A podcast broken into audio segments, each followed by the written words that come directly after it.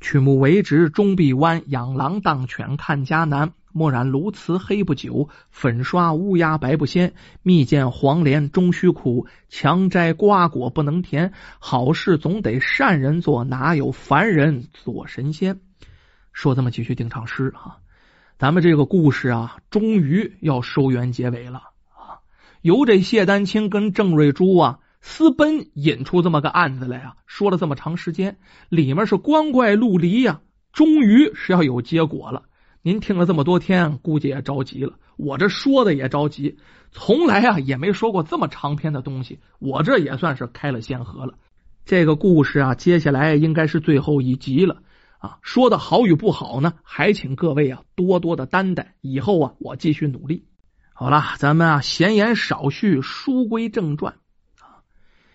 上文书咱说到啊，这文正做最后陈述啊，把这陈氏石画、当铺查案、老松交底、陆玉春英所有的事实全都陈述一遍。说完了，呈上了那张当票。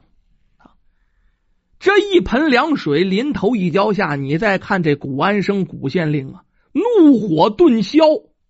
为什么呀？双龙银壶是他借给王九的呀，至今未还呢。但是他也不敢相信这王九就是杀人凶手啊！啊，这还问呢？是是是是是什么啊啊？这这这这这这此案跟跟王九就跟跟他有关？大人呐！岂止有关呢？王九的当票落在死者手中，井下的女子锁在王九家中，如何审？如何断？老爷，您看着办吧。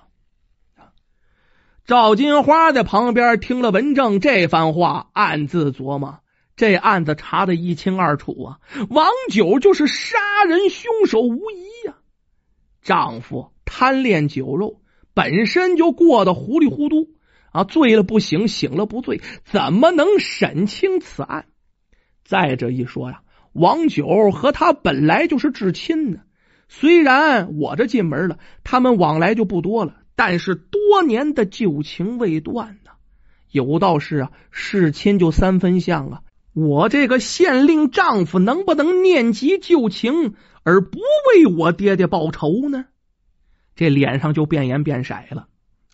文正一看察言观色，火候到了，捧上纱帽交给啊这古县令古安生大人，限期已到啊，原物奉还，小的告辞了。说着，拉着李才就要走。就在这个时候，赵金花突然呢变了脸了，二位公差留步，转过脸来，又跟这古安生说：“我说老爷，文公差果然精明啊。”办案仔细，这纱帽啊，还是再借给他吧。这、这、这，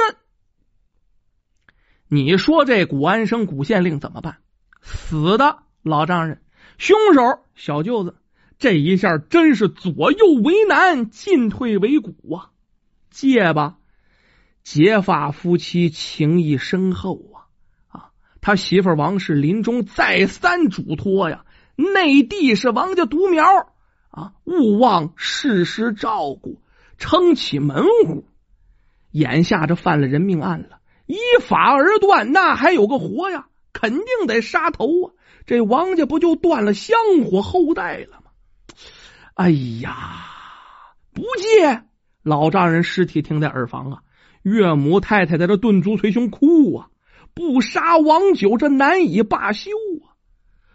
古安生啊，不禁埋怨着文正。都是你们俩这家伙多事儿啊！不然这谢丹青做个替死鬼，我这两头都说得过去啊，那有多好啊！这一下啊，他这夫人不干了，咋不回话？咋不回话呢？这一逼，这古安生啊，怕媳妇儿啊啊，这心中的天平失去准星了，摇摆不定。这一个借字儿到舌尖上啊，又吞回去了。啊再想想他那位在朝为官的表兄啊，其实这亲戚拐了多少道弯儿啊！啊，这县官是人家赏的，都是您王家的功劳啊！想要把我扒拉下去，这顶乌纱帽，那我肯定戴不成啊！那头赵金花报仇的心切呀，一个瞪眼，拉出一副啊要走的这个架势啊然后对着古安生说：“你要不借哈，咱俩就一刀两断，一刀两断，从此分手。”这古安生啊，本来就怕这新媳妇儿，这一下张嘴就说：“那那那那那那那借吧，借吧。”古安生心想：火烧眉毛，我先顾眼前吧。于是啊，就将这纱帽又给了这文正啊。这文正这下还拿不起来了，把纱帽递他手里：“我不借了。”好家伙，借你们这个纱帽啊，太危险了，我不干了。没想到这赵金花一看呢，这文正不干了。拿这纱帽奔着李才去了。呃，李才呀，你是中人呐啊！适才说呀，要借半天没问题呀，十天百天都随便，都随便啊！你再看这李才在旁边啊，唱上白脸了。哎，文兄啊，太太都发话了，你听到没有？啊，这文正啊，直摆手不借，不借啊，我不借。哟，哎呦，文正兄哦，这赵金花啊。口气就缓和过来了，你就好事做到底吧，太太，咱这么说，借一次纱帽，你隔我一次差事；借一次，你隔我一次差事啊！小的不敢再借了。不不不不不不不不，你看文大哥，你这是咋说的呀？革去的差事还给你，这次再借帽子，不用革差事，不用革差事啊！啊，这赵金花说的也是真话，反正他爹也死了，要这差事有什么用啊？旁边陈老太太鼻涕一把泪一把的，文公差呀，求求你就借下这纱帽，快去捉拿真凶吧，好替我那夫君报仇啊！这文正想了想啊，然后，哎，再待一天也不难，你们必须依我一条。哎，文兄，文兄，哎，别说一条了，百条千条也依你呀。这时候，赵金花拿胳膊肘使劲怼了怼这古安生老爷，你说是不是啊？啊，是是是啊！秉公断案，不得求情。这指的就是那古安生。赵金花一瞪眼，谷安生啊点头如鸡奔碎米啊！行行行行行行行行，他现在啊是保命要紧呐，要不然呢，他这新媳妇能收拾死他。于是这赵金花啊，将手中的纱帽交给了老爷。也就是谷安生老爷又转给了文正，文正接过来，当场下令：“老爷，不好意思，这头一支令我就要派到你身上，麻烦您速去王九家讨还双龙银壶。”扎实。这古安生心想：我这一换帽子，我现在又是差役了啊！我得自己个儿去讨壶去啊！抬脚就走。没想到啊，这古安生刚想走，又被这文正给拦住了。且慢，请太太陪同前往。把这话一说，又把这赵金花拉到边上，如此这般这般如此叮嘱一番。赵金花啊，一听这个，喜笑颜开，答应一声是了，然后转身拉着迟疑不前的自己的丈夫就走出了大门。这一路上，这古安生慢吞吞的，心神不宁啊。如果这一个人去啊，还好办啊。让王九赶快一跑，不就完事儿了吗？现在自己这厉害太太在边上，寸步不离呀，这怎么办呢？本来脑子就不好使，这下更没点子了。这到了王九家门前呢，古安生叩打门环，一边敲门呢，嘴里一边喊：“嗯，王九兄弟在家吗？”嘴上这么喊呢，心里在想：可千万别在家呀。没想到，刚想到这儿，里面有人应声了，还真就是王九出来开的门。哎，这王九一看古安生啊，上前呢，急忙深施一礼，把这夫妻二人呢就迎进了客厅啊，请在上座。那当然了，寒暄几句之后啊，这王九也是做贼的心虚，这话头一转，呃，老爷呀。呃，听说这个城东古井里掉出一具男尸，凶手可曾拿到啊？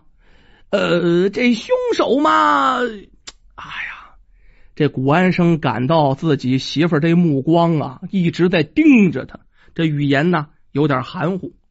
刚说了三个字，呃，这凶手嘛，这赵金花就接过话茬了啊，凶手早已归案了，招供画押，打入死囚了。哎呦呦呦呦！海瑞在世啊，包公复生啊！老爷真不愧是被人赞的是古青天哦。呃，那但不知这公文可到了没有啊？这赵金花啊，就替这古安生就做了答了。公文已到，凶手啊就要问斩了。哦，真的真的？哎，不不信你问老爷呀。这一说，古安生在旁边立刻表态啊，真的啊，真的真的。他不敢说假的呀。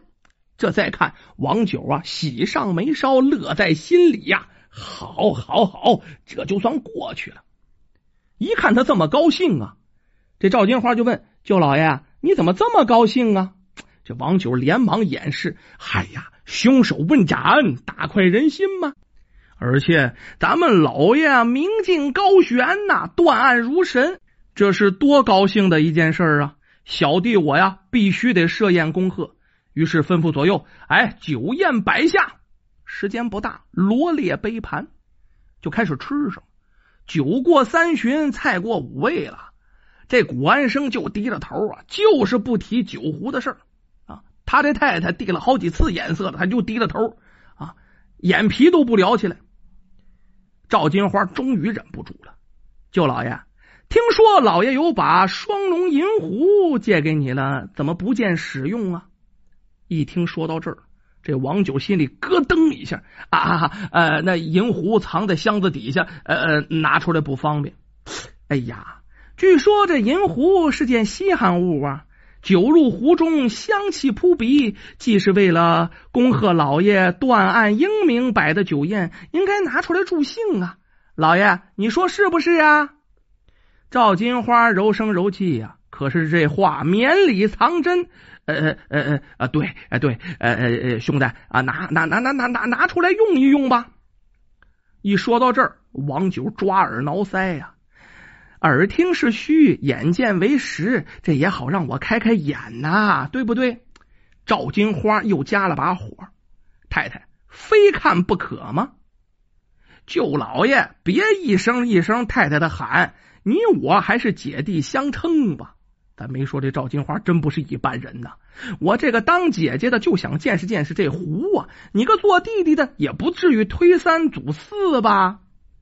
呃，那个壶嘛，这这古安生啊，赶快接个茬儿呃，是不是被你卖了呀，兄弟？哎，没卖，没卖啊，那是丢了，没丢，没丢。这古安生的意思递点词儿过去。可是这王九完全就不知道是什么意思。这时候赵金花答言了：“兄弟，恐怕是当了吧？没没没没没没当没当，没卖没丢也没当，那你就拿我看看啊！”那王九哪能拿出银壶来？这下真是被逼到犄角旮旯了啊！于是打出一张牌：“嗯，那银壶本就是我王家家传之物，小弟已经长大成人了。”理应该啊，物归原主。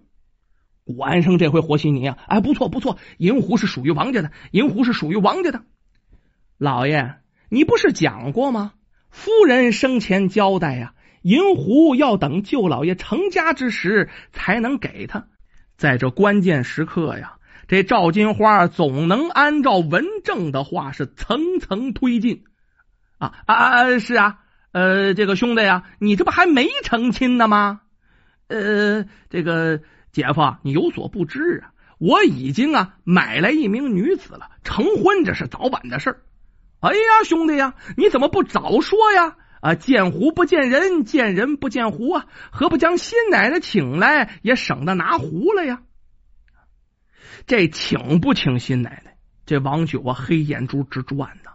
就在这么个时候，你再看这古县令腾楞楞站起来，大步流星往外走。他那媳妇啊，赵金花就问：“老爷，你上哪？”古县令回头来了一句：“啊，我得请假上趟厕所。”那么这之后，郑瑞珠到底出没出来？这王九是否正法？案情到底是怎么个来龙去脉呢？那么我们这集还是说不完，这故事太大了哈。我们下集。